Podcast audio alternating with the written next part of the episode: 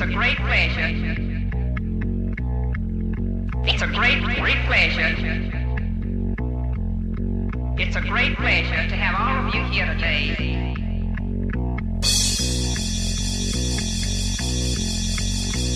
I thought you all might begin your tour here.